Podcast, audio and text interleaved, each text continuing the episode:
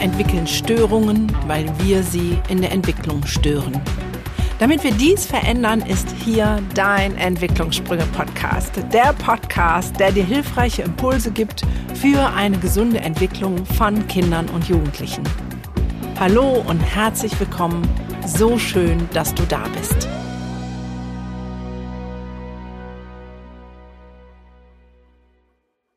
Hallo und herzlich willkommen zu einem neuen großartigen Interview mit einem altbekannten, also für mich zumindest. Und äh, er war schon mal in meinem Podcast Entwicklungssprünge und deswegen ist es so schon ein fast ein Wunder, dass er Zeit hat, weil er so viel beschäftigt ist. Aber davon hören wir mehr. Herzlich willkommen, Ricardo Leppe. Schön, dass du da Grüß bist. Grüß dich, Gunda. Bei dir heißt eine Frau ein Wort, nicht ein Mann ein Wort. Genau. Ähm, der Ricardo, den ein oder andere ist das vielleicht Begriff, ein Begriff. Er ist ähm, Bildungsaktivist der anderen Art. Er ist ähm, Lehrtrainer für Mathe und Englisch und bringt ganz neue Lerntechniken auf den Markt. Vom Herzen her ist er Zauberer. Und manche sagen, der kann ja gar nichts, weil der ist ja rechtsradikal. Nein, so. rechtsextrem. Ich habe extrem recht. Ja, ja, genau. Du bist, äh, aber äh, leider ist es ja bei uns so, dass äh, zumindest in Deutschland, dass das nicht so schnell differenziert wird. Also bist du schnell in der rechtsradikalen Ecke. Den Schwung nehmen wir gleich am Anfang mit, damit jeder hier offener Herzens und Ohrens zuhören kann, ohne sich irgendwie in der Gefahr zu sehen, irgendwo hin manipuliert oder katapultiert zu werden. Von daher, Ricardo, erzähl doch erst noch mal zwei, drei Sätze zu dir privat persönlich. Tja, ich hatte eine etwas andere Kindheit, wie du mitbekommen hast. Unter anderem war ich davon drei Jahre in Peru unter den Indianern und habe Lernen ganz anders gelernt, war jahrelang auch nicht in der Schule. Also ich habe Freilernen gelernt, plus das staatliche Schulsystem kennengelernt und bin danach eben Berufszauberer geworden. In der Zauberei beschäftigt man sich automatisch mit gewissen Lernthemen, weil stell dir vor, du gehst in eine Zaubershow und der holt dich auf die Bühne und muss dreimal nachfragen, du, wie heißt denn du nochmal? Und du, wie heißt denn du nochmal? Und du, wie heißt denn du nochmal? Wer warst du nochmal? Was war nochmal deine Lieblingszahl? Und äh, können wir das nochmal machen? Ich habe vergessen, welche Karte du gezogen hast. Also du bist das Zauberer tot. Ja. Das passiert dir nur einmal in dem Job. Äh, und da war das für mich einfach dann klar, dass ich mich mit manchen Themen beschäftigen muss ich habe immer schon einen extremen Wissensdurst gehabt und immer das Problem gehabt, wie kriege ich noch schneller in noch kürzerer Zeit Informationen in meinen Kopf hinein. Und mich hat alles interessiert oder fast alles und ich habe lange nicht gesehen, wie es vielen Menschen in der Schule geht. Ich kannte, mir ist langweilig, wofür brauche ich den Mist? Aber ich kannte nie, das schaffe ich nicht und Prüfungsangst und das ist doch viel zu viel und dafür bin ich zu blöd oder sonstiges. Weil ich da aber auch von meinen Eltern ganz andere Basiswerte mitbekommen habe. Ja. Ja, und dann vor sieben Jahren habe ich das zufällig einer Lehrerin gezeigt. Die hat gesagt, zeig das doch mal meiner Schulklasse. Und ja, plötzlich war ich jeden Tag in Schulen unterwegs. Ich habe hunderte Schulen besucht. Ich glaube, ich habe mehr Schulen besucht im deutschsprachigen Raum als sonst irgendjemand. Und ja, daraus wurde dann auch dieses Grundmodell Schulen der Zukunft, wo ich über 50.000 Kinder befragt habe, wie sie sich Schule wünschen, wie sie sich Schule vorstellen. Weil es ist schön, wenn ich das mit Erwachsenen diskutiere, wenn die Kinder das nicht so wollen. Ja. Und das ist gewachsen und gewachsen und gewachsen und ist mittlerweile wahrscheinlich die größte alternative Bildungsbewegung in Mitteleuropa. Und ja, das lief eigentlich super gut und auf das, was du hinaus wolltest, die Medien haben das sogar gefeiert eine Zeit lang, wie es klein war. Wie es dann eine gewisse Größe bekommen hat, war ich dann plötzlich ein Feindbild für die Bildungsministerien, weil ich ihnen natürlich bei manchen Dingen das Wasser abgegraben habe. Und eskaliert ist es dann 2020, Mitte 2020. Auch während Corona. Da kamen die Lockdowns Mhm. Und ich habe ja hauptsächlich Eltern, die mir folgen. Mhm. Und ich hatte in den Lockdowns teilweise 500 E-Mails pro Tag, nur wie es den Kindern geht, was da passiert, was an psychischen Themen kommt. Der brauche ich dir nichts erzählen, was da alles abgelaufen ist. Ja. Und erstens einmal habe ich es fast nicht mehr verkraftet, was da für Leiden aufgekommen ist. Und ich habe mich dann mit meiner Reichweite auch öffentlich dazu geäußert, was ich von Kleinkindern und Masken tragen halte nämlich gar nichts. Das ist die schöne Umschreibung davon. Ja? Und ich gesagt, die Erwachsenen, die sollen machen, was sie wollen. Sage mhm. ich aber, wer das kleinen Kindern aufzwingt, sage ich, das ist ein Verbrechen. Und da stehe ich auch dazu und da stehe ich auch jetzt noch dazu. Und ich bin oft in der Nacht gelegen, wie dann die medialen Angriffe gekommen sind. Deswegen, ich war ja innerhalb von einer Woche in allen Ecken, die man sich vorstellen kann danach. Vor, vor alles super und super, der bringt Kindern Lernen bei. Habe nichts anderes danach gemacht, ja. Und plötzlich war ich ein Rechter, ein Nazi, ein Antisemit, ein Frauenhasser, ein, ein, ein Schulverweigerer, ein Corona-Verweigerer, ein Leugner, ein alles. Also ich war alles. Ich war Dinge, wo ich nicht mal gewusst habe, was das ist. Ja. Das Geilste war, dass ich äh, Frauenhasser bin. Das war Ach. eine Zeitung in Österreich. Mhm. Weil mir folgen 90 Prozent Frauen, Mamis. Ja, ich sage immer meine Mami-Armee. Ja. Und weißt du warum? Das warum? war der Hammer. Weil? Ich sage, die Frau ist dem Mann geistig und gehirntechnisch überlegen. Das ist doch kein Hass. wenn du jetzt zum Beispiel Lernen hernimmst, ja, also wie die Frauen die Hirnhälften verbinden, ja. wie die Emotionen mit Wissen verbinden können, das ist viel effizienter wie beim Mann. Ja, aber warum, wie kannst du dann Frauenhasser sein? Das verstehe genau. ich. Genau. Ich darf das nicht sagen, weil wir sind ja alle gleich. Ach so, ah, ja, in die Falle bin ich auch schon öfter gedappt. Habe ich doch Eskimos genannt, ich habe, äh, weißt gesagt, du, wenn ich gesagt hätte, oh. wenn ich gesagt hätte, du, die Frauen sind zu blöd, die gehören in die Küche. Okay, klar, höre ich mir an, wenn ich, wenn ich Blödsinn geredet ja, ja. Aber ich hätte mir nie gedacht, dass ich für die Aussage, und die sagen in meinen Vorträgen immer die Frauen sind da besser. Und der Mann ja. ist körperlich stärker. Das ist auch so. Punkt. Der hat mehr Muskeln. Ja, es ist einfach so. Ja. ist doch schön, jeder hat Stärken und Schwächen. Ja? Und dafür habe ich den Frauenhass abbekommen, weil ich nicht eingestehe, dass wir alle gleich sind. Das ist, äh, das ist spannend. Das ist äh, äußerst spannend. Genau. Aber lass, lass doch mal das ähm, hm? ganz kurz zurück zu dir. Ähm, sag doch noch mal, wie lebst du mit einem Hausschwein im drei im Hochhaus? ich lebe hier im Grünen. Und äh, also du kennst mich ja noch aus, aus meiner Wohnung in der Neustadt, da bin ich ja nicht mehr. Wo bist du denn jetzt? Ähm, ich bin in der Nähe meiner Eltern am Berg im Grünen. Ah, ja. Schön. Wunderschöne Aussicht auf die Berge. Ich lebe sehr einfach. Wir machen großteils eben so gut wir es können Selbstversorgung mit Wildkräutern. Ich bin von Geburt an pflanzlich. Wir versorgen uns möglichst regional, saisonal. Und äh, auch zu den Vorwürfen, ich bin gegen jede Art von Gewalt, gegen jede Art von Rassismus, gegen jede Art von Unterdrückung. Ich sage, ich bin gegen eine Menschenart. Menschen, die andere unterdrücken und ihnen ihren Willen aufzwingen wollen. Gegen ja. die bin ich. Und genau. mir ist es vollkommen egal, ob du Allah, Buddha, Jesus oder dein Handy anbetest. Ja. Wenn du mir sagst, wenn du nicht auch mein Handy anbetest, dann bist du nichts wert, ja, und dann kriegst du Sanktionen oder was auch immer, ja. dann haben wir Krieg. Alles andere ist mir vollkommen egal. Genau, und das möchte ich, glaube ich, gerade nochmal betonen. Ich hatte ja die Freude, dich selber persönlich kennenzulernen, war mit in deinem Elternhaus und ähm, durfte das äh, köstliche Essen auch genießen. äh, und ja, du bist radikal in äh, dem, wie du lebst, so. Ja weil du ja bestimmte Dinge überhaupt nicht zu dir nimmst, nur das eine Wasser trinkst und so weiter. Ähm, deine Freundin, als ihr, ich war ja kurz zusammen, als wir uns kennengelernt haben, auch ganz klar war, ähm, Zucker raus, das gibt es auch nicht äh, für sie. Dann. Nee, das kann sie ja machen, das isst sie auch. Ah ja. Das, das ich ist eine, bei der Freundin habe ich nur eine einzige Regel, also zwei. Zwei? Ich sage, du kannst die Ex-Freunde treffen, ist mir alles egal. Sage ich, wer mit mir im Bettchen liegt, der raucht nicht. Ja weil das kann ich geruchlich einfach nicht. Ja. Viele Freunde von mir rauchen, ist mir alles egal, wenn du rauchst, wir treffen uns ganz normal, sage ich, aber wer mit mir im Bettchen liegen will, ja. der raucht nicht. Ja. Sage ich, und Drogen sind tabu. Ja. Punkt. Genau. Aber das ist ja genau das Ge Gegenteil ähm, von rechtsradikal, weil das ist genau das, was du äh, gesagt hast, gerade dieses Zwingen. Du hast deine sehr eigene Lebensform die für andere, wenn man da genau reinguckt, wahrscheinlich sagen würde, wie kann der nur? Wie kann der sich von Brennnesseln statt Spinat ernähren und äh, nur von Wildkräutern und keine Sonnencreme und dies und das und äh, ne? Ähm, so wie ich dich kennengelernt habe, und das möchte ich hier einfach äh, einmal sagen, ist es sehr schön, weil er für alles eine gute, du hast für alles eine gute wissenschaftliche Erklärung. Ähm, das heißt, du machst das nicht einfach aus einer Laune raus, sondern das ist sehr fundiert und ähm, greift auf sehr alten Wissen zurück. Und die Freiheit, die du lebst, fand ich damals schon faszinierend, weil du mir zum Beispiel überhaupt mit keinem Art, wie du es gemacht hast, signalisiert hast. Und wenn du das nicht machst, bist du ein Wohlstandsloser oder was auch immer.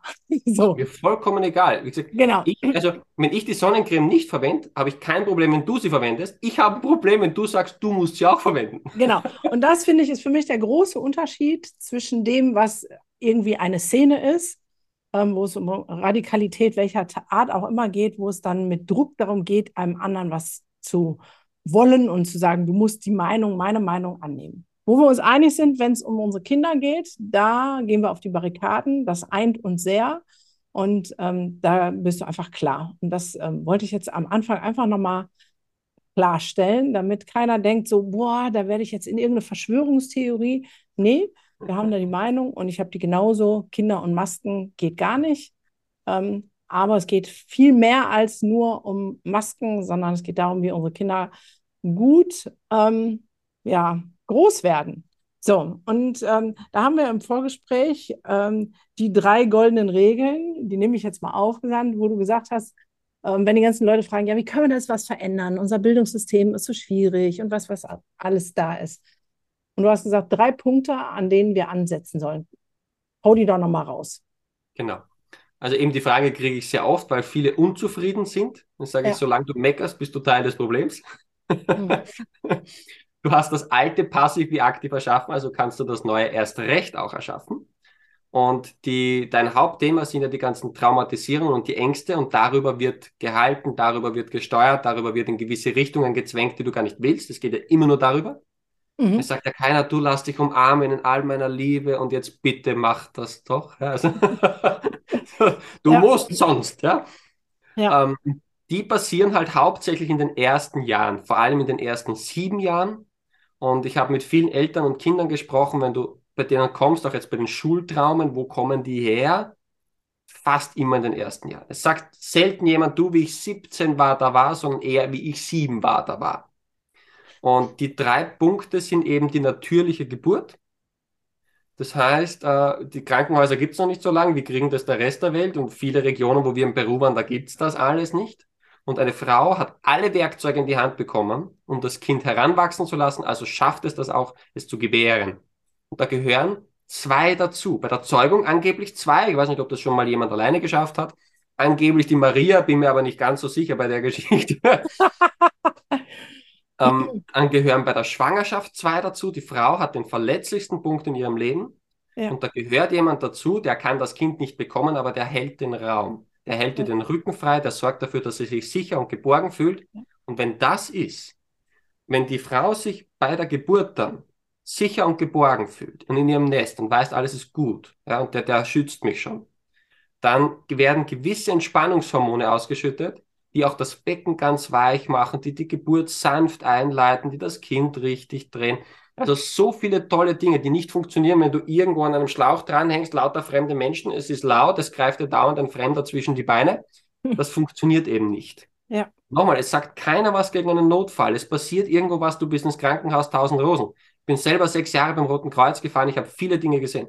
Aber ja. 90 Prozent, wenn nicht mehr, der Geburten könnten auch zu Hause stattfinden oder wo auch immer die Frau sich wohlfühlt. Es geht ja gar nicht darum, dass es zwingend zu Hause ist.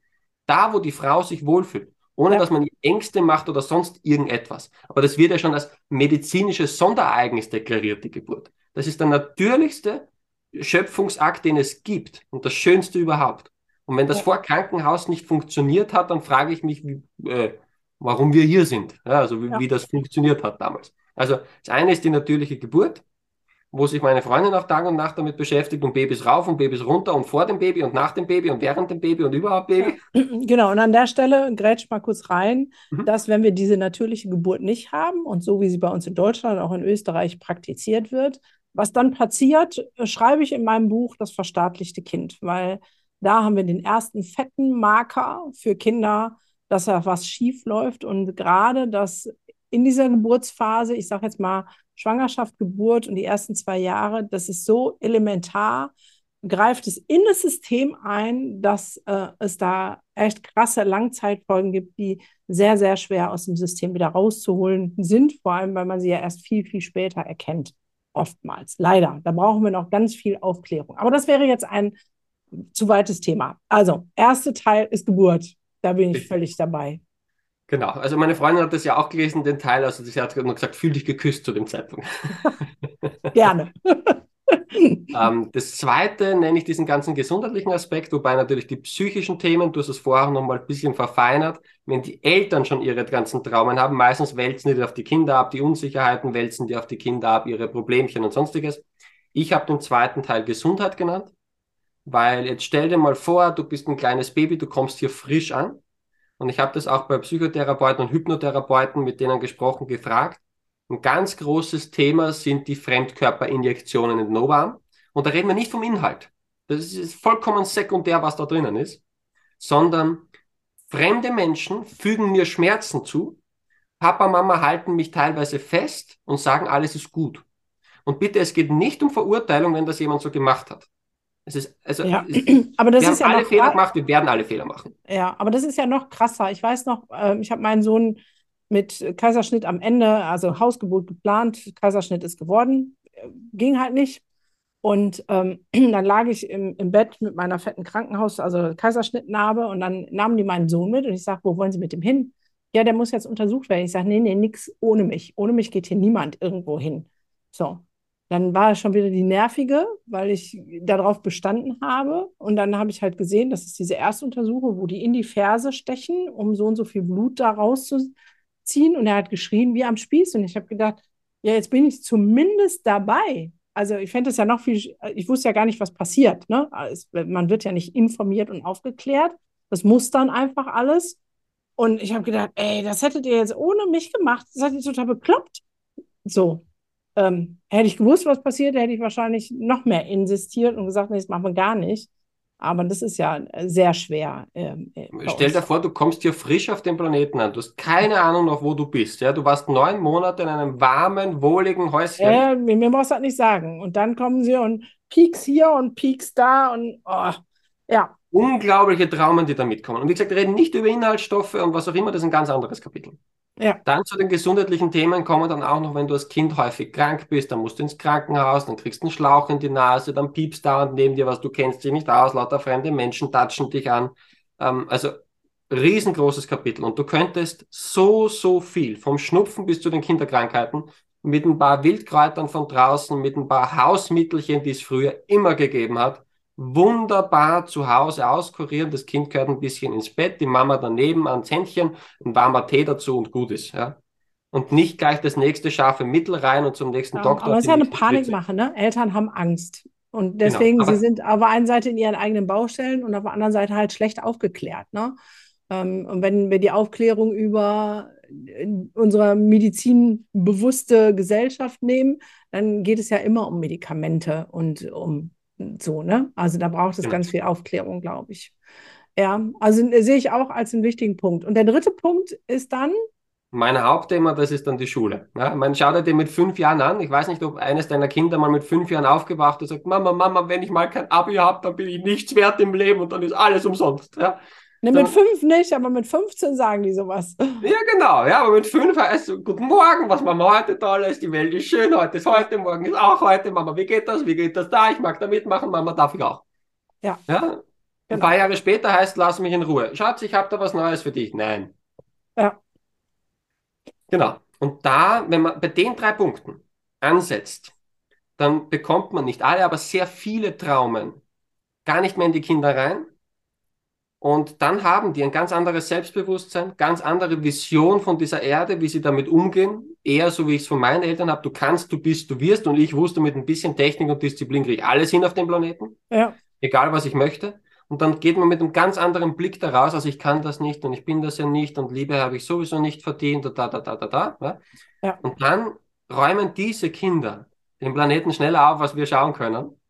Und äh, weder bei der Geburt scheiterst du am Geld, noch bei den gesundheitlichen Themen, die wir ansprechen, noch bei der Schule. Also die Schulthemen geben wir alle kostenlos raus. Meine Freundin hat den Kanal zu den Geburtsthemen, die Infos sind alle da. Vielleicht brauchst du mal ein Schwangerschaftsbuch um 20 Euro, aber ja, dann scheitert es nicht. Und die gesundheitlichen Themen, die wir ansprechen, die sind massiv teuer.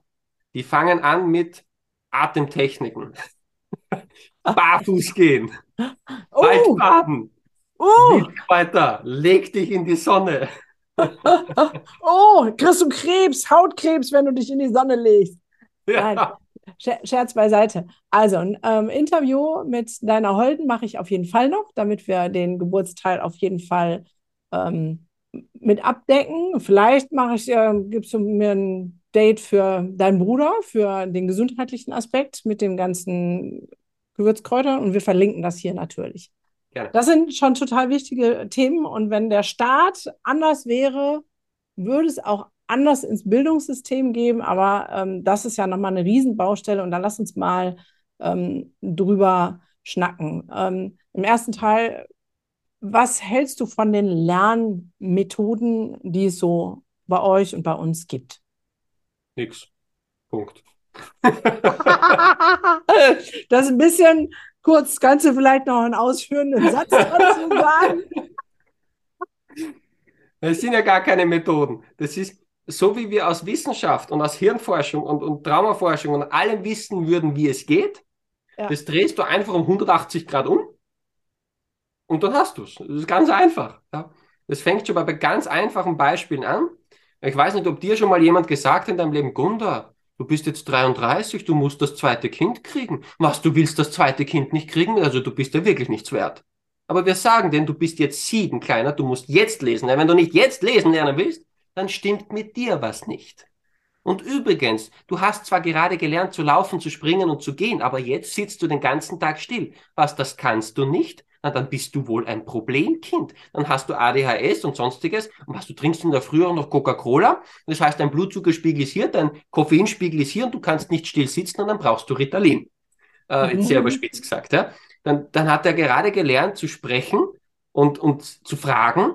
Und auf einmal heißt es, sei leise. Du fragst nur, wenn ich es dir erlaube, und dann darfst du nur das fragen, was ich dir vorher erzählt habe. Äh, sprich mir nach, dann wirst du belohnt. Sprich dagegen, dann wirst du bestraft. Und jetzt sei kreativ und glücklich. Das ist ja. die Kurzzusammenfassung. Und ja, ja, ähm, genau. Das ist, äh, äh, das schreibe ich ja auch in meinem Buch. Es geht um Funktionieren äh, genau. in der Schule und Bedürfnisse jeglicher Art äh, werden ja kaputt gemacht, ja, ja, ignoriert, so, ne? Ähm, und ähm, das hat natürlich langfristige Folgen. Die Frage ist natürlich, ähm, was hast du für eine Idee? Jetzt haben wir also eine Vera Birkenbiel, deine Lernmethoden, die gibt es ja auch schon länger. Das sind ja nicht deine, sondern du hast sie ja nur.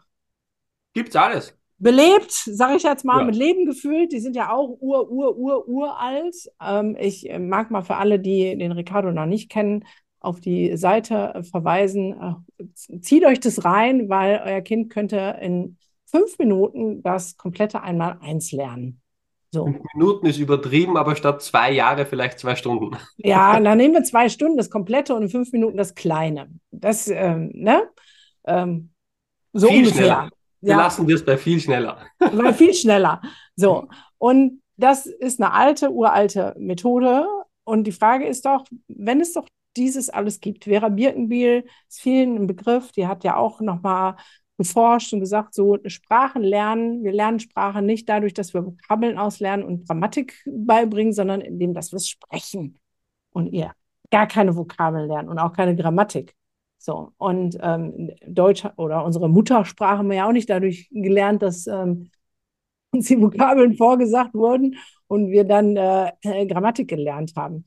Ähm, warum kriegen wir das nicht in unser System integriert oder transportiert oder umgedreht, wenn doch so viele Studien dafür da sind, dass das, was wir machen, nicht zielführend ist. Was ist deine Idee dazu? Das hat Cäsar schon sehr einfach formuliert. Halte die Masse dumm, kannst du sie leichter regieren. Da gibt es nicht viel mehr zum Sagen. Das ist ganz einfach. Es ist nicht gewollt. Wenn wir jetzt zum Beispiel das nehmen, was ich mit Mathematik mache, ja? Mhm. das ist indisch-schwedische Mathematik. Die gibt es seit 3000 Jahren. Da kann ich nicht sagen, ich habe sie erfunden. Ich habe es ja. ein bisschen europäisiert, ein bisschen vereinfacht. Das mhm. war's. Mhm. Einfach, weil das ist dort sehr kompliziert teilweise in diesen Sutren aufgeschrieben und man kann es einfach einfacher erklären. Mehr habe ich nicht ja. gemacht. Und willst du mir erklären, dass nicht ein Mathelehrer mal auf die Idee gekommen ist und sagt, du, warum sind die in Asien oder in Südasien, Südostasien so viel schneller in Mathe und warum gewinnen die die Mathe-Olympiaden und nicht wir in Deutschland und Österreich? Und das ist das Erschreckende. Aber Ricardo, das ist das Erschreckende. Ich glaube, ich sage jetzt mal, wir haben, ich sage jetzt mal 10.000 Mathelehrer, ich weiß es nicht, vielleicht sind es auch 50.000. Mhm. Und dann wird diese Frage, die du dir gestellt hast, vielleicht einer gestellt haben. Ich habe noch keinen erlebt. Also ich habe noch, ich habe 20.000 Lehrer vor mir gehabt. Eben, das meine ich. Das heißt, die stellen sich nicht die Frage. Das heißt, wo ist denn das Problem? Weil wenn die Lehrer sich nicht die Frage stellen, wie geht es denn besser oder schneller oder einfacher? Wie kann ich, also wo, wo ist des Pudels Kern? Es fängt schon mal damit an, welche Motivation habe ich, Lehrer zu werden. Dann das zweite ist die Lehrerausbildung, heißt ja auch Ausbildung ist aus mit der Bildung, da hat es mit Bildung überhaupt nichts zu tun. Ja, was du dort lernst, das kannst du überhaupt nicht brauchen für die Kinder. Und ähm, Entschuldigung, da kriege ich einen Lachflash. Flash. ja, den merke ich mir, den Spruch, der ist gut.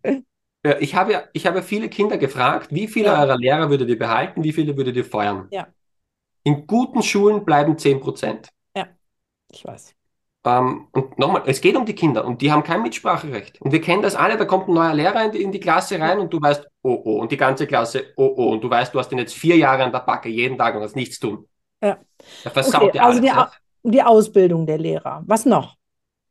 Die Motivation dazu, was sind die Anreize dazu? Wenn ich mit ganz vielen gesprochen habe und frage, warum bist du das geworden? Ja. Sagen wir eben diese fünf bis zehn Prozent, ja, ich liebe Kinder und ich wollte immer schon mal und ich habe gesehen, wie es nicht geht, ich will es besser machen. Ja. Dann hörst du Gehalt, Beamtenstatus, meine Familie hat gesagt, das ist sicher, wir waren immer schon Lehrer, Lehrer wird man immer brauchen, äh, alles Mögliche, nur nicht das, worum es geht. Ja. Und wir hätten so viele, auch in den Lerngruppen in Österreich haben wir so viele, die sind keine Lehrer, aber Mhm. die haben so ein Herz für Kinder. Ja. Keine Ausbildung, kein Ding. Wir haben eine, eine, eine Oma, die ist in Pension schon lange. Und die hat auch gesagt, ich kenne mich nicht aus und mit Pädagogik schon gar nicht und studiert habe ich erst recht nichts, aber ich liebe Kinder. Ja. Die Kinder lieben sie. Punkt. Das funktioniert. Das Aber dann hat es ja auch was mit, ähm, äh, für mich mit mangelnder Wertschätzung für diesen ähm, Beruf zu tun. Also Wertschätzung äh, bei uns Beamtentum kann man natürlich machen, aber ähm, genau. das ist auch ist- im, im sozialen System irgendwie nicht angesehen. Richtig. Meiner Meinung nach ist Lehrer der wichtigste Beruf, den wir Ja. auf dem Planeten haben. Wenn Lehrer er richtig erzie- ausgeführt wird. Ja, Lehrer, Erzieher, Pädagoge. So. Genau, also, äh, ist, ja genau. Ob das jetzt der Kindergartending ist Ja. oder der Hochschule, Ja. egal. Ja, genau. Du tust mit jungen Menschen. Wenn du einen guten Lehrer hast, der dein Kind begeistert, der Feuer entfacht, der, der das aufs Leben vorbereitet, das ist das Beste, was dir passieren kann. Das ist Gold wert. Die sollten die beste Bildung der Welt bekommen und am besten auch die besten Gehälter. Ja? Die produzieren das, was wir für die Zukunft auf diesem Leben brauchen. Kinder, die toll sind, die vielleicht in Symbiose mit diesem Planeten leben. Das Ja. wäre das Geilste überhaupt, ja. Aber darum geht's dort gar nicht.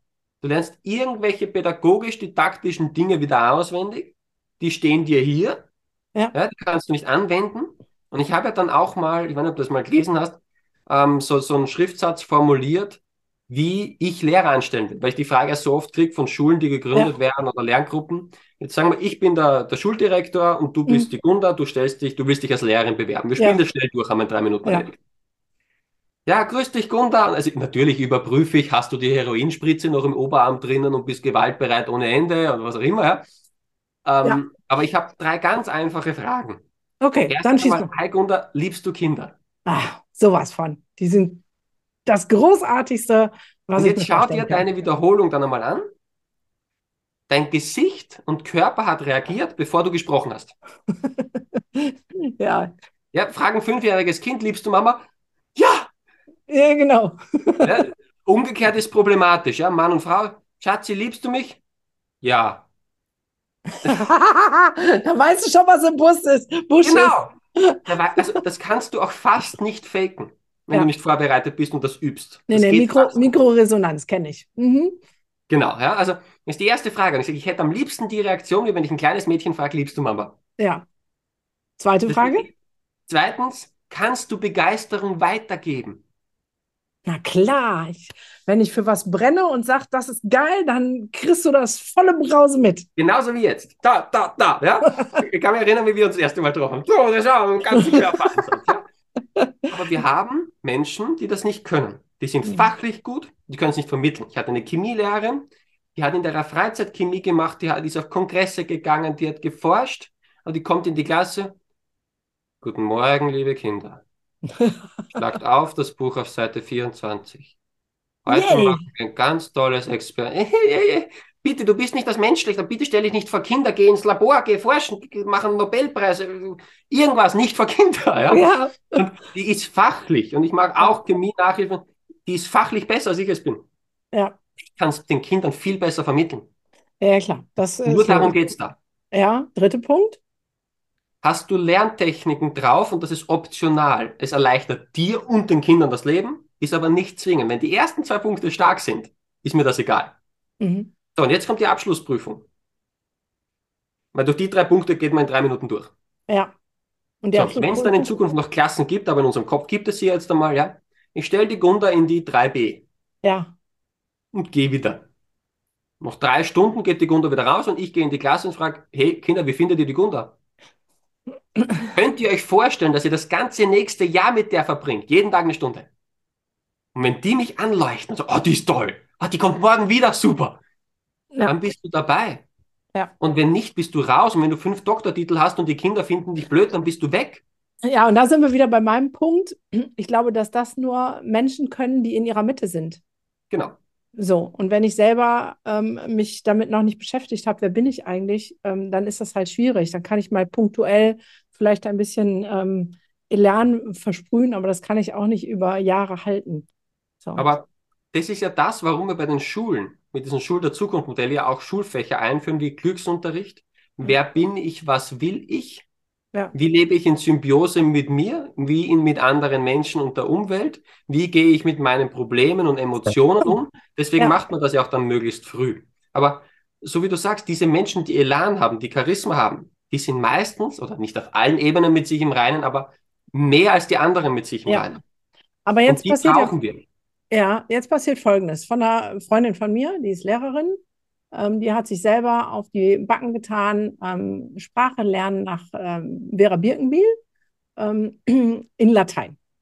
Und hat das in einem ganz normalen ähm, Gymnasium, hat die das durchgezogen mit ein bisschen Schiss, so nach dem Motto, ne, am Ende müssen ja die Ergebnisse stimmen. Mhm. Und ähm, die Schüler waren auch immer ganz juppierig. Oh, Frau, müssen wir wirklich keine Vokabeln lernen? Und sie so, nö, wenn ihr euch sicher fühlt, macht aber braucht ihr nicht. So. Ähm, Folgendes ist passiert: Der äh, ganze Kurs hat besser abgeschnitten als jemals auf der Schule. Alle haben solche Backen gemacht. Aber anstatt dass dann der Punkt kommt zu sagen, ey, cool, zeig mal, kann man das auch transportieren auf Englisch, Französisch, wie geht das denn, bring uns das mal bei, hat die richtig, also die wurde gemobbt. Die wurde so gemobbt, dass sie die Schule verlassen hat und sich einen anderen Wirkungskreis gesucht hat. Eine Schule im Aufbruch, wo so ihre Art geschätzt wird und auch das, was sie einbringt. Aber woran liegt das, wenn wir doch sehen, da ist jemand, der macht es anders, der traut sich, der hat den Mumm und es funktioniert. Dass anstatt zu sagen, okay, lass mal zeigen, wie geht das, alle sagen, ey, du, bloß schnell weg. Setzt einen Spiegel vor. Weil du könntest das ja auch selber machen, dann müsstest du dich verändern, du musst aus deiner Komfortzone raus, das machst du schon 30 Jahre den Englischunterricht so und jetzt zeigt plötzlich jemand, das geht anders. Du müsstest umbauen, du müsstest dazulernen, du musst auch eingestehen, dass du es bis jetzt nicht ideal gemacht hast. Das tut vielen weh und das ist viel leichter, den anderen fertig zu machen. Das ist wie eine Gruppe voller, voller Übergewichtiger und einer fängt an Sport zu machen. Am Anfang hauen sie voll auf ihn drauf, weil das würde ihnen ihr sicheres Umfeld kaputt machen. Ja, und ich kenne es ja selber, ich war ja viel in Schulen und ich habe das mit Mitte 20 begonnen. Also für die meisten war ich so alt wie ihr Kind. Mhm. Und äh, ein Drittel der Lehrer wollte mich umbringen, ein Drittel hat mich ignoriert und ein Drittel hat mich umarmt und hat gesagt, endlich. Ja. Und von denen die Hälfte hat es wieder umgesetzt. Und ja, und viele von denen wurden niedergemacht und gemobbt und so wie du das auch beschrieben hast, ja. Aber dann, das ist der Rest, wo die Schüler eh alle feuern wollen. Das ja. sind keine Lehrer. Da kommt der Spruch, manche sind leer im Kopf, manche sind sogar Lehrer. Ja? Der, der kommt da voll zu tragen. Und die gehören. Damit machst du dir auch keine Freude bei Lehrkräften, ne? mit solchen Sprüchen. Da, ähm, die haue ich ja dort erstens nicht raus und zweitens sage ich ja, Lehrer ist der wertvollste Job überhaupt. Ja. Und ein guter Lehrer ist Gold wert. Ich bin absolut für Lehrer und Schule. Ja. Aber nicht für die Idioten. Und nochmal, die, die, die sind ja nicht unbedingt als Mensch falsch bitte, der soll Handwerker, Elektriker, Landwirt oder was auch immer werden, aber er ist falsch vor Kindern.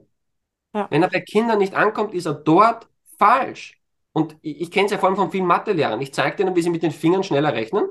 Mhm. Die sehen, dass die schneller sind als die anderen Kinder. Und statt ja. dass, so wie du sagst, dass man die fördern fragen, hey, zeig das mal den anderen, wie du das machst, oder zeig mir mal, wie du das machst, ja. heißt durchgestrichen, nicht so wie besprochen. Und da sind wir wieder bei dem, was du gesagt hast, es geht um Gehorsam. Weil spätestens, ja, und wir wissen ja auch, dass die Skandinavier beim Sprachenlernen besser sind, mhm. spätestens seit Zeiten des Internets kann mir niemand erklären, dass nicht mal ein deutscher Englischlehrer mal nach Skandinavien raufschnuppert oder bei Internet mal anruft und sagt, Jungs da oben, wie macht ihr das? Oder in Indien in einer Schule mal reinschnuppert per Internet, da gibt's Videos auf YouTube, mal sagt, wieso sind die besser? Das machst das du in jedem anderen Zweig. Ja, was machen die Lehrer nicht? Ja, das in jedem anderen Zweig ist es aber so. Wenn du jetzt im Fußball das 25.000. Mal Brasilien gewinnt, dann hast du sicher die ganzen Scouts dort und die schauen dort, wie trainieren die anders. Wenn ja. irgendeine Handyfirma was besser macht, keine Ahnung, in Djiboutistan, ja. dann werden dort alle hingehen und sehen, was machen die anders. Dann wollen wir das wissen, aber in der Schule nicht. Ja, aber dann ist ja die Frage, wie ist der Weg daraus? Du bist ja bildungsaktiv, so könnte man das ja sagen. Ähm, du bist ja hast dich weiterentwickelt von, okay, ich habe die geilsten Lernmethoden und bringe die in Schulen. Das war ja der erste Step, den du lange gemacht hast. Mit vielen Vorträgen machst du immer noch, aber jetzt bist du ja schon einen Schritt weitergegangen, weil was nützt es, wenn wir A wissen, unsere Kinder ähm, werden entweder in der Schule traumatisiert oder sie entfalten ihr Potenzial. Das heißt, wir haben eine große Wichtigkeit. Äh, ich nenne das die ähm, Bildungsklimakrise, also ne, wo es fünf nach zwölf ist.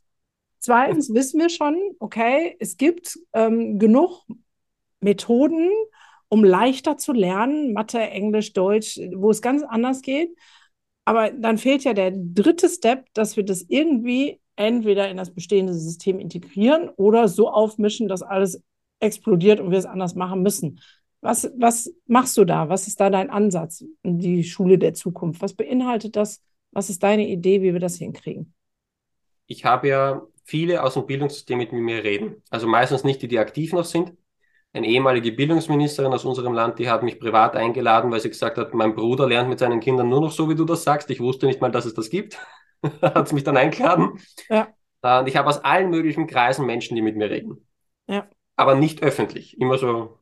Hm? Mhm.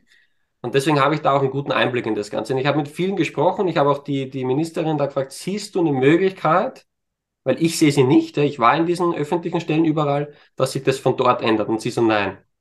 welche Möglichkeit siehst du, dass wir da was Besseres bekommen? Also nur mit dem, was wir eh schon machen. Die Eltern müssen in die hundertprozentige Eigenverantwortung gehen. Bildung muss dezentral passieren, sodass du, Mama, Papa, Kind plus ein Lehrer, der wirklich Lehrer ist, entscheiden darf, was braucht das Kind gerade und die auch wissen, hey, das war ein Frühchen, der ist ein Frühentwickler, der ist ein Spätentwickler, der ist gerade traumatisiert, da haben sich gerade die Eltern geschieden, der ist überwiff, der will noch mehr wissen als alle anderen und auf den müssen wir das hinschneiden. Wie soll ein Sesselfurzer wissen, was Millionen Kinder im Alter von sechs brauchen? Der hat meistens gar keinen, das kann nicht funktionieren. Ja. Und es geht in meinem Fall dann darum, oder was meine Vision ist, ist das zu dezentralisieren. Dezentralisierung von Bildungsmacht. Und ich möchte den Eltern irgendwann so viel an die Hand geben können, so einfach, dass sie sagen, hey, ich habe da einen coolen Lehrer im Dorf, gebe ich mein Kind gerne hin. Und im anderen sagen sie, wir haben keinen, ich nehme das selber in die Hand und ich brauche niemanden dafür. Schön, wenn wer da wäre, aber ich brauche Ich glaube, das ist in, in, bei euch in Österreich ähm, leichter als bei uns. Kann das sein? Weil bei uns mit der Schulpflicht, ähm, das, ich muss in so eine Institution rennen. Gibt es so ja nur in Deutschland. Das wissen ja die wenigsten. Das gibt es tatsächlich nur in Deutschland? Und Nordkorea. Krass. Also es gibt es in anderen Ländern offiziell auch so, wie in Japan gibt es auch eine Schulpflicht. Ja. Aber dort ist es so, dass das, Schu das Kind nur angemeldet sein muss und einmal im Jahr, guck, guck hier, ich lebe noch. Was ah. du dazwischen machst, interessiert niemanden. Okay. Also ich habe mich mir viele Länder angesehen, vielleicht gibt es noch ein drittes. So wie in Deutschland habe ich das nirgendwo gesehen. Nicht mal annähernd. Das ist übrigens ein Österreicher, der das eingeführt hat. Welcher Österreicher können wir uns jetzt sparen? ja. Ähm, und das gibt es nur dort so weil meiner ist wieder ein anderes Kapitel, weil meiner Meinung nach dort das größte Potenzial ist, aber das ist wieder was anderes. Und ähm, es ist überall leichter als in Deutschland, ist mir bewusst. Wir haben aber die meisten Projekte in Deutschland. Die mit Abstand meisten. Okay, was ist denn das? Sind das dann für Projekte? Erzähl mal. Du, das sind staatliche Schulen, die sagen, hey, wir wollen das jetzt so ähnlich machen, wie du das machst. Wir nutzen die Lerntechniken, die Lehrer sind dafür und wir nutzen mhm. die gewonnene Zeit für die Kinder. Ich gebe dir zwei Beispiele. Also ich habe ja dann im Herbst aufgehört, im deutschsprachigen Raum Vorträge zu halten, großteils, weil ich ja gesagt habe, ich konzentriere mich jetzt auf andere Länder, weil ich hier viele gemacht habe. und da waren zwei Schulleiterinnen dabei bei einem Vortrag in Bayern und ja, 200, 300 Menschen vor mir, ich weiß ja nicht, wer wer ist, ich frage nicht. Ja. Aber am Schluss machen wir immer Fragerunde und Feedbackrunde. Da ja. waren zwei Schulleiterinnen dabei und die eine hat gesagt, du, ich bin Mathelehrerin und Schulleiterin von einem Gymnasium dort und dort. Und wir setzen das jetzt die ersten Monate schon um. Und ich sehe jetzt mit dem ersten Jahreszyklus mit den Kindern so durch. Und sie hat es geschafft in Mathe, dass sie mehr Spaß haben, dass sie mehr lachen, dass sie bessere Noten haben. Und wir haben uns vier Monate eingespart. Krass. Noch nicht so schnell, wie du gesagt hast, aber sie macht es auch erst das erste Jahr. Ja. Und die andere leitet ein Gymnasium südlich von München und sagt, du, ich bin nebenbei auch noch Englischlehrerin an der Schule. Und sie macht das jetzt schon zweieinhalb Jahre und sie hat es im zweiten Jahr geschafft, Englisch, den Jahresstoff mit den Kindern bis Mitte Oktober fertig zu machen. Und die restliche Zeit durften die Kinder selber bestimmen. Ja. Trommelworkshops, Ausflüge, Atemtechniken, alles Mögliche, was du dir vorstellen kannst. Und sie hat es auch noch clever gemacht. Und er sagt, liebe Kinder, so, Schule ist fertig, wir haben es erledigt, ja. ja. Äh, jetzt, worauf habt ihr Bock? Ja. Und ich würde folgenden Vorschlag machen. Hey Gunda, wenn du, keine Ahnung, leidenschaftliche Pilzsammlerin bist oder Reitbegeisterte oder du liebst Wandern ja. oder, oder Schwimmen oder was auch immer, dann präsentier doch morgen oder nächste Woche der Klasse dein Hobby, deinen großen Traum. Und wenn die Klasse begeistert ist von dem, was du da erzählst, dann machen wir das nächste Woche. Ja, geil. Und wenn du dich traust, darfst du es auf Englisch halten und du wirst nicht benotet dafür. Ja. Das ist natürlich mega. Ist der Hammer. Und wir haben in, in Dresden einen Mathelehrer auch, von dem ich weiß, wo ich immer wieder in Kontakt bin. Also mit den meisten bin ich nicht in Kontakt. Wir ja. reden kurz, ich schreibe mir dann nicht auf, wer wo ist. Aber bei ja. dem weiß ich es, weil da war ich direkt an der Schule. Und der hat auch gesagt, du Ricardo, ich kenne mich nicht aus mit Kräutern und Meditation und Traumenauflösung. Ich habe keine Ahnung. Ja. Aber ich habe es geschafft, von 50 Minuten, die ich brauche, auf 30 Minuten runterzukommen. Gleiche Lernleistung. Und ich nehme die 20 Minuten Zeit und frage jedes Mal die Kinder, wie geht's euch? Kann ich etwas für euch tun? Können wir die Probleme irgendwie lösen? Und wenn jemand unter vier Augen reden möchte, wertfrei, gehen wir vor die Klasse und wir können das tun. Jeden Tag 20 Minuten. Geil. Stell dir vor, was das macht. Du hast jeden Tag einen Lehrer, der dich jeden Tag mal fragt, wie geht's dir? Hast du Probleme? Wie können wir die lösen? Ich bin für ja. dich da. Und dann ja. sagt, ich kann sonst nichts, aber zuhören kann ich. Ja. Und das kann jeder. Und dann stell dir vor, du hättest drei solche Lehrer. Ja, mega. Und das geht immer Also ich sage mal, die Zeiteinsparnis mit den anderen Lerntechniken, die umzusetzen für entweder wie geht's dir oder das kreative Lernen, weil Kinder sind ja wissbegierig und wenn einer ja. was erzählt und sagt, boah, das will ich auch, in die Augen leuchten und man fängt dann an, Mohrrüben wieder anzubauen, weil oder was auch immer oder den Hasen zu streicheln, da lernen die ja auch. Das ist ja nicht, dass das irgendwie genau. vertane Zeit ist. Du kannst ist. nicht nicht lernen. Und die haben Projekte gemacht, da habe ich gesehen, von, da war vom Baumhaus bauen bis zu einem Hasen für die Klasse, bis zu Tomaten in der Klasse anpflanzen, äh, bis zu einem Trommelworkshop war da alles dabei. Ja, sehr geil. Ja, und das können die selber bestimmen. Und somit merken sie, ich kann meinen Schulalltag auch gestalten. Was für die ja. Kinder was ganz Essentielles ist. Und das heißt, da kann dich niemand hindern. Genau, aber das heißt, da bin ich auch ein großer Verfechter von, zu sagen, ja, unser System ist irgendwie Quark mit Soße, aber wir können in dem bestehenden System im Prinzip eigentlich alles ändern, weil es gibt so Marker, ja, aber ganz ja. viel. Ja, ähm, wir können einiges ändern.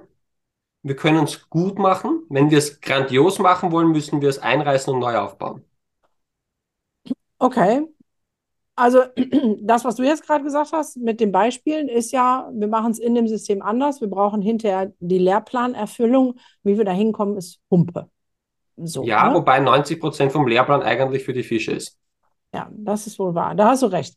Okay, dann machen wir mal den Bogen und sagen, okay, wenn wir jetzt es einreißen und neu aufbauen, wie sähe denn deine Schule der Zukunft aus? Ähm, Schule der Zukunft in zwei Schritten, das Video gibt's ja online, wo ich den zweiten Schritt sehr gut erkläre, wo wir sagen 90 Prozent Schulstoff raus und die Kinder dürfen selber gestalten und und und. Ich möchte den nächsten Schritt besprechen, weil das sind die Übergangsschritte. Das beschreibe ich auch so. Das sind nur Übergangsschritte. Ja. Ähm, die kann man sich anschauen. Den dritten habe ich nicht veröffentlicht. Ja, das ist, hm, weiß nicht, ob ich das erste Mal erklärt habe, aber noch nicht oft. Ich weiß nicht, ob es dorthin geht, aber ich bin mir sehr, sehr, sehr sicher, dass wir in die Richtung gehen werden.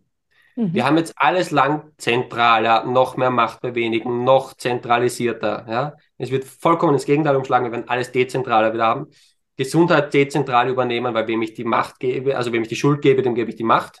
Ja. Ich hier, ja. Und bin froh, wenn ich gegen den Baum fahre, dass jemand kommt und mir hilft. Tausend Rosen. Aber mhm. ansonsten übernehme ich die Verantwortung für diese Dinge. Ja. In allen Bereichen. Gesundheit, Bildung, Finanzen, wirtschaftlich, was auch immer. Mhm. Weil dann kann mir die auch niemand nehmen. Dann habe ich immer die Möglichkeit, das zu ändern. Das ist ein Schritt, das ist ein Prozess.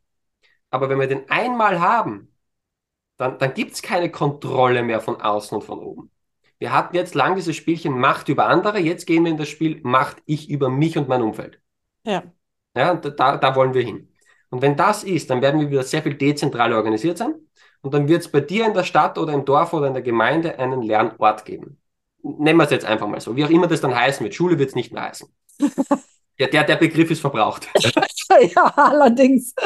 Ähm, und jetzt gibt es da einen Lernort. Und jetzt gibt es da ein paar gravierende Unterschiede. Ich nenne nur ein paar. Mhm. Erstens, dort darf jede Altersklasse hin. Weil Lernen hört nie auf. Ja. Zweitens, dort darf jeder hin, niemand muss. Mhm. Weil wir wollen lernen, wir wollen es nicht müssen. Wir wissen bei den Jugendlichen, die Zeit vor 9 Uhr kannst du vergessen. Und es ja. kann nicht sein, das heißt 8.10 Uhr musst du jetzt den Test schreiben und wenn du es da nicht kannst, dann bist du blöd. Mhm. Ich bin am Abend am kreativsten. Ja. Also das, das, funktioniert so nicht. Und jetzt heißt es dort zum Beispiel, es gibt so, weiß nicht, wöchentlich oder monatlich so eine Art Stundenplan und montags von 9 bis 12, jeden zweiten Montag gibt es Glücksunterricht mit Gunda. So, und jetzt sitzt dort ein Sechsjähriger neben einem 70-Jährigen. Ja. Weil beide interessiert Der ja. Sechsjährige denkt sich, Glück, Glück, glücklich, klingt gut, da schaue ich mir mal an. Und die Gunda ist auch sympathisch, da gehe ich hin. Und der 70-Jährige denkt, na, ich bin irgendwie ein bisschen eingefahren und griesgrämig geworden, Glücksunterricht klingt gut. Ja. Oder wenn ich jetzt Permakultur mache oder auch Mathematik mache, wenn jemanden das Thema interessiert, warum sollen da nicht unterschiedliche Alter sitzen? Und wahrscheinlich wird der 70-Jährige sich den 6-Jährigen ansehen und sagen, ich glaube, von dem kann ich lernen. Der sieht irgendwie glücklicher aus wie ich. Ja, das glaube ich auch. Ja, ist doch schön. Ja? ja. Also da gibt es in, Kanada hat es mal gegeben, wo sie Waisenhäuser mit Seniorenheimen gekoppelt haben. Ja. Mega. Also unglaublich gut. Ja. Und der nächste große Unterschied ist, in dieser Schule darfst du nur unterrichten, das Wort ist ja auch falsch, nach unten richten, ne? ähm, wenn du ein weiser Mensch bist. Weise heißt nicht, du weißt alles. Du weißt nicht alles, ich weiß nicht alles. Der da oben vielleicht, aber den kriegen wir, glaube ich, nicht in die nächste Schule für Mathe. Nee. Und ähm, weise heißt, ich setze keine Begrenzungen oder ich bemühe mich darum. Weil jetzt heißt es ja immer, Mathe ist so, Physik ist so, Chemie ist so, Biologie ist so, das machst du so. Ja. Wissen wir es? Nee. Es wurde ja auch vieles schon 30 Mal widerlegt. Ne? Da haben sie ähm, genau. ähm, den DNA-Strang endlich entschlüsselt und dachten, jetzt wissen wir, wie Krebs funktioniert. Wir wissen gar nichts. Und haben festgestellt, ah, schön, schau, wir wissen schau, jetzt, Früher bist du gehängt worden, wenn du gesagt hast, die Erde ist rund. Ja. Und da drüben ist nicht Indien, sondern was anderes. Du bist gehängt worden dafür. Ja. Aber wir sagen dir dann, so ist es. Mhm. So ist Mathe. Und ich zeige dir, Mathe kann ganz anders gehen. Und vielleicht gibt es noch was ganz anderes. Doch schön. Stell dir mal vor, man hat einem Nikola Tesla in jungen Jahren gesagt, du mit Frequenz und Strom brauchst du nicht rumexperimentieren, wir kennen uns aus, wir wissen alles. Ja, dann. Nicht ja, gut. Nicht gut. Aber das ist ein, wir setzen Begrenzungen und wenn jemand was anderes sagt oder sagt, könnte das auch so gehen, ich kenne das von meiner Zeit, nein. So ist ja. es, so steht es im Buch. Ja? Und ich habe meiner, vor allem mit meiner Geschichtelehrerin immer gestritten, weil wie wir zu dem Part gekommen sind, wo sie über die Inkas erzählt hat, was die Römer, Griechen und sonstiges. Und irgendwann nimmst du halt die Mayas und die, die Inkas und so durch. Ja. Und ich habe nur noch gelacht. Aus vollem ja. Hals. Ja. Und sie hat zu mir gesagt, wieso lachst du so blöd? Sag ich, na, so eine Scheiße habe ich noch nie gehört. die ist ausgerastet. Ja, ich klar, du hast sie ausgelacht. Das steht im Buch, das ist der Stand der Wissenschaft. Nur ich konnte antworten, ich habe drei Jahre unter den Inkas gelebt. Wollen wir diskutieren? Wollte sie? Nein. Hm. Und ich habe auch gesagt, ich habe Freunde da drüben, die können wir anrufen äh, und du erzählst ihnen, was hier im Buch steht und dann dürfen die bitte entscheiden, ob das ihrer Geschichte entspricht. Die hätten wahrscheinlich auch laut gelacht. Da wär, ja, also ich habe vorhin mal darüber erzählt, was bei uns im Geschichteunterricht abläuft. Die haben sich nur noch kaputt gelacht. Ich, wo habt ihr denn das erfunden? Mhm. Und ich bin so jemand, ich gehe dorthin, wo es passiert und frage dort nach. So wie du damals gesagt hast, ja, will ich kennenlernen, du, ich, ich klopfe bald an deiner Tür, ich bin da, du wirst mich kennenlernen. Und dann hast du diese Diskussionen weg, stimmt das, stimmt das nicht, ja? Und ich habe über 100.000 Kinder vor mir gehabt. Ich weiß gewisse Dinge dort, wie es funktioniert mhm. und wie es nicht funktioniert. Nicht alles, aber vieles, weil ich es ausprobiert habe. Nicht in der Theorie. Und dieses Weise heißt jetzt für mich, die Gunda kommt zu mir, weil sie Heilkräuterkunde, Tischtennis, Zaubern, Mathematik, was auch immer ich gerade unterrichte, okay? Ja. Irgendwas. Irgendwas, was dich fasziniert hat. Das heißt, du bist schon mal gekommen und hast gesagt, intrinsisch, ich würde das gern von dir lernen, weil ich traue dir das zu. Mhm. Und jetzt ist meine Aufgabe als Weiser, dass ich sage, schau mal, das, das, das, das, von den Büchern, von den Eltern, von den Lehrern, von den Erfahrungen, von den Erlebnissen, von den Reisen, habe ich das alles her. Das, das, das, das, das, das, das sind meine Erkenntnisse. Das ist rausgekommen dabei. Das sind meine Ergebnisse. Ja. Wenn die hier und hier mit dir resonieren und sich das gut anfühlt, nimm das bitte gerne als Basis und entwickle es weiter. Ja. Wenn nicht, danke, dass dich interessiert hat, kannst du es trotzdem gerne anhören, geh zu jemand anderem. Und dann ja. setze ich diese Begrenzungen dann nicht mehr. Weil ich sage auch immer, wenn ein, zu den Kindern sage ich, wenn ihr was Besseres habt beim Einmaleins, bitte sofort her damit, ich will es wissen. Ja. Wenn nicht, nimm es als Basis, um es irgendwann weiterzuentwickeln. Ja. Und das macht dann einen riesen Unterschied. Und es gibt nicht die Wahrheit dabei, weil nehmen wir es gesundheitliche. Jemand ist krank. Die einen gehen zu jemandem wie dir, lösen das psychologisch auf. Die anderen machen Waldspaziergänge. Der andere stellt die Ernährung und der nächste schluckt Pillen, der nächste schluckt Nahrungsergänzungsmittel, der nächste fängt an mit Sport und, und Leben umstellen. Und alle haben Erfolge. Wenn einer dieser Zweige nie Erfolge hätte, stirbt er sofort aus. Ja. Ja, wenn jetzt keine Ahnung, die, die, die Nahrungsergänzungsmittel, die Homöopathen oder die Ärzte nie Erfolge hätten, bricht sie da sofort rum, da geht niemand mehr hin.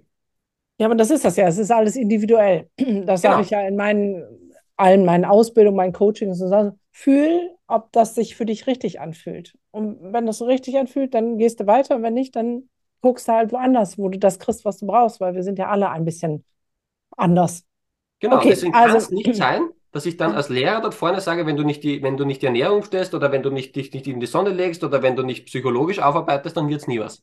Ja. Und schau mal, also, ich habe die Erfahrung, die gebe ich dir gerne. Schau mal. Genau. Also ähm, altersunabhängig, wir nennen es Lernorte. Ähm, die Lehrkräfte sind weise Menschen, die einfach in ihrem Erfahrungsbereich was weitergeben. Ähm, es ist ohne Zwang, also ich kann hingehen, muss aber nicht. Was noch? Ein ganz anderer Stundenplan natürlich. Was wären deine Fächer, die du als erstes einführen würdest? Glücksunterricht, wer bin ich, was will ich? Ja. Und dann Symbiose. Symbiose ich mit meinem Körper, Symbiose ich mit anderen Lebewesen, Symbiose ich und Natur. Ja. Dann bräuchten wir uns über die Klimakrise auch keine Gedanken mehr zu machen und auch nicht mehr über dieses ganze Zwischenmenschliche, was da so schief läuft. Genau. Das ist ja. das Allerwichtigste dass du mit dir lernst umzugehen, ja. mit anderen Lebewesen und dann mit der Natur, die dich erhält. Ja. Das ist also für mich die logischste Konsequenz. Ich, ich kann äh, diese Vision äh, voll, voll teilen. Ich habe mal ähm, das so benannt. Ich weiß nicht, ob du schon mal in der VW Autostadt warst. Äh, wahrscheinlich nicht. Nein. Ja, mich hat es da mal hingetrieben, ist ja auch egal warum. Ähm, und ich fand es sehr faszinierend, weil du hast unterschiedliche Gebäude, die waren dann immer eine Marke. Und ich habe mir halt so Lernhäuser vorgestellt, wo es Orte sind, wo man dann sozusagen was lernt auf unterschiedlichen Ebenen mit Weisheit und ich kann und ich muss nicht und sie sind vernetzt mit anderen Orten und das ähm, weil Mathe ist ja nicht nur Mathe, ne? Mathe hat ja auch was mit Erdkunde zu tun und mit, und mit Geschichte. Physik und, und, mit Chemie und mit, und mit, mit Schwingungen und mit Musik und mit allem. Genau, so. Und diese Vernetzung gibt es. Und was sehr spannend war, da liefen auf diesem ganzen Gelände überall Menschen rum und ähm, die haben mich andauernd gefragt, ähm, geht's Ihnen gut, brauchen Sie noch was? Ähm, so, und da habe ich mir so einen Haufen von Senioren, Pädagogen, also nicht in Form von Studierten, sondern einfach Menschen mit Herz für Kinder, die sagen, mal, geht's dir gut, brauchst du was? Und zwischendurch gibt es Inseln, wo man Möhren anbauen kann. Und also so, das war dann so mein Bild. Aber dein Bild finde ich auch mega. Jetzt sind wir ja weit, wir sind am, fast am Ende unseres Podcasts. Ich weiß, du hast äh, wenig Zeit und mehr als eine Stunde wollte ich auch gar nicht. Ich glaube, wir sind schon knapp drüber. Aber ähm, jetzt ist das so die Vision da. Und du hast schon gesagt, okay, diese Übergangslöse hast du zwei Interviews gemacht, die verlinke ich hier natürlich. Aber was wäre der erste Step? Weil es fühlt sich so weit weg an. Es fühlt sich an, wie wir erleben es nicht mehr. Aber ich will es noch erleben. Ricardo, ich will erlebst das. Wenn, nicht, wenn du das nicht mehr erlebst, bin ich echt sauer. ich auch. Aber ich bin schon ein paar Jährchen älter als du. Also, was müssen wir machen? In die Hände gespuckt, losgelegt. Sag mir was. Also, Schritt eins: Triff die Entscheidung, dass du sagst, ab jetzt bin ich bereit, Dinge anders zu machen und zu wachsen. Ja. Es geht nicht um die Geschwindigkeit, sondern den ersten kleinen Schritt machen. Sag, okay, so wie es jetzt ist, bin ich nicht ganz zufrieden. Ich bin bereit zu lernen und neue Dinge auszuprobieren. Okay, abgehakt. Check, mache ich schon die ganze Zeit. Mach dir klar, was willst du und was wünschst du dir eigentlich für deine Kinder? Ich habe Eltern gefragt, wenn sie schwanger sind oder kurz die Kinder bekommen haben, geh in dein Herz, sag mir, was wünschst du dir für dein Kind? Und ich höre immer das Gleiche. Ich wünsche mir, dass mein Kind gesund, glücklich, in Liebe und in Freiheit durch dieses Leben gehen darf. Das ist immer das Gleiche. Ja. ja. Da sagt keiner, du, mir ist egal, wie es meinem Kind geht, Hauptsache er fährt mal Porsche. Du, wenn er gesund und glücklich ist und dann fährt er auch noch einen Porsche, den er will, ist doch schön. Ja, es gibt aber diese Eltern Menschen, gibt es auch, aber okay. Ja, und die alten Menschen, die ich im Rettungsauto haben, haben es gleich erzählt und umgekehrt. Ja. Hätte ich mehr geliebt, hätte ich mehr auf meine Gesundheit geachtet, hätte ich mich mehr mhm. um meine Familie. Hätte... Am Anfang und am Schluss wissen wir genau, was wir wollen. Ja, ja das es geht darum, überleg dir, wie kommen wir dorthin? Wir hatten jetzt Überleben, jetzt geht es ins Leben. Ja. Das Kind hat überlebt mit der Schule. Das hat funktioniert. Wie mache ich das, dass mein Kind glücklich, gesund und frei durch dieses Leben gehen darf? Was braucht es dazu? Und auch hier hol dir Inspirationen, mach was eigenes draus, aber kannst dir gerne Inspiration holen. Schau mal auf die Homepage, da steht auf der Startseite gleich, du bist neu hier, bitte hier klicken, bitte klick dort. Ja. Weil es gibt schon so viel Zeug bei uns, du kriegst keine Übersicht mehr sonst zusammen. Ja. Du hast eigene Vernetzungsgruppen, wir haben eigene Gruppen mit Schulleitern, die dich unterstützen, wenn du was eigenes gründen möchtest. Wir haben Supportgruppen für alle Schulfächer, die es gibt, mit hunderten Lehrern drin, die dir weiterhelfen, wenn du wo nicht weiterkommst. Äh, es gibt hunderte Lernvideos, die du dir runterladen kannst, wo du sagst, wie mache ich das anders? Und wenn du jetzt der 84-jährige Opa bist, mit dem ich letztens E-Mail-Kontakt hatte, der gesagt hat, du mit Internet und Ding hier und Vernetzung, ich reiß die Welt nicht mehr um. Aber ja. der hat dann nach der vierten E-Mail gesagt, gut, das mit Mathe, wie du das erklärt hast für die ersten Schuljahre, das habe ich kapiert. Das ist nicht schwierig. Ich ja. bringe meinem Enkelkind das so bei. Der wird nie wieder Angst haben vor Grundrechnungsarten. Der wird ja. das sehr wahrscheinlich seinem Kumpel so beibringen und ich garantiere auch seinen Kindern so beibringen. Ja. Er hat den ersten Dominostein angekickt. Und du weißt nicht, was dieses Enkelkind im Leben dann noch alles macht. Du weißt es nicht. Ja. Und aktiv wie passiv heißt, passiv nicht mehr dem alten Energie geben. Gib dort Energie und Geld hin, wo du sagst, da gehört es hin. Ja. Gib's der Lerngruppe, gib's der alternativen Schule, gib's der freien Schule, gib's der staatlichen Schule, wenn du sagst, die ist toll. Ja, aber das ist ja schon ein unbändiger Schatz. Das, also ich sage jetzt mal, deine Seite ist ja voll von Wissen. Einmal, wie du jetzt gerade gesagt hast, ne, die ganzen Lernvideos, aber auch Vernetzungsangebot. Das heißt, wenn du mit anderen Lehrern sprechen möchtest, die das schon tun, oder mit Schulleitung oder eine Schule gründen, und jetzt, Leute, das müsst ihr, also in der Welt, in der ich so gerade lebe, wo über Instagram und sonst was immer hier und buch das und buch das und äh, das kostet das und dies kostet das. Kannst du noch mal kurz sagen, was der Zugang zur Plattform kostet und Teil dieser Community zu sein und sich das Wissen zu holen über Lernebenen, über Schulgründungen, über also einmal das komplette, was Bildung angeht. Ähm, Deine Zeit. Geld kostet es gar keins. Es braucht nur deine Zeit, dass du dir die Videos ansiehst. Ja. Und bisher hatten wir noch äh, für die Kurse eine E-Mail, wobei du nie eine, eine Werbe-E-Mail von mir bekommen hast. Es war nur wegen diesem DSGVO und ich damals nichts gefunden habe, um das zu umgehen. Das habe ich jetzt gemacht.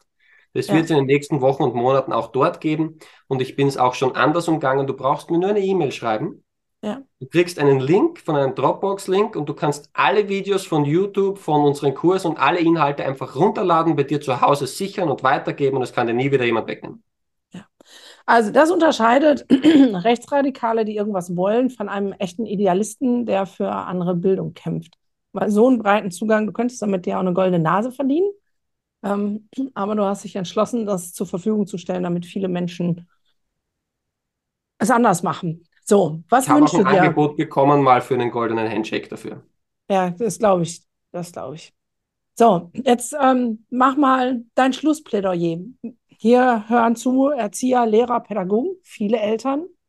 Ähm, wenn du jetzt ähm, dein Plädoyer sprechen könntest für unser neues Bildungssystem, in dem Wissen, dass all die, die zuhören, Teil dessen sein dürfen und müssen, dann. Ich habe ein paar hundert Videos. Mach dir klar, dass du 90 Prozent davon nicht brauchst, wenn du wieder lernst, auf dein Bauchgefühl zu hören. Du wirst bei den meisten Lerninhalten merken, hey, in Bildern lernen, boah, das habe ich mit meinem kleinen Kind gemacht. So, das habe ich auch mit meinem kleinen Kind gemacht. Und so, das habe ich auch mit meinem kleinen Kind gemacht. Wie der Sprachenlernen erklärt, hey, das habe ich auch so mit meinem kleinen Kind gemacht. Das heißt, wir brauchen da nicht irgendwelche Raketenwissenschaften jetzt neu erfinden und du brauchst nicht 50 Jahre studieren. Wenn du, speziell als Mutter, da ist noch stärker als als Mann, wenn du wieder lernst, auf dein Bauchgefühl zu hören, auf deinen Instinkt zu hören, das, was dein Herz zu deinem Kind sagt, dann bist du zu 99 Prozent schon am richtigen Weg. Das Einzige, was du in deinem Bauchgefühl nicht finden wirst, ist die vedisch-indische Mathematik, die schaut dir bei mir an. Der Rest wirst du in deinem Bauchgefühl erfinden. Ich erinnere dich nur daran. Das heißt, auch mich brauchst du in Wirklichkeit nicht. Es ist nur eine Erinnerung. Und sei dir bewusst, dass du ein Schöpfer bist, ein Erschaffer, weil das alte Schulsystem haben wir passiv wie aktiv erschaffen, mit Druck, Angst und Strafen. Wenn du jetzt aber aus intrinsischer Motivation, mit einer Begeisterung, mit einer Liebe etwas Neues erschaffen willst, wie schnell geht das dann? Wenn es da mit Druck, Angst und Strafe schon funktioniert hat irgendwie, was passiert da? Und wenn du das Alte gemacht hast, kannst du das Neue gemacht haben. Wenn du dick wirst, kannst du dünn werden. Wenn du dünn bist, kannst du dick werden. Wenn du sportlich bist, kannst du unsportlich werden. Wenn du unsportlich bist, kannst du sportlich werden.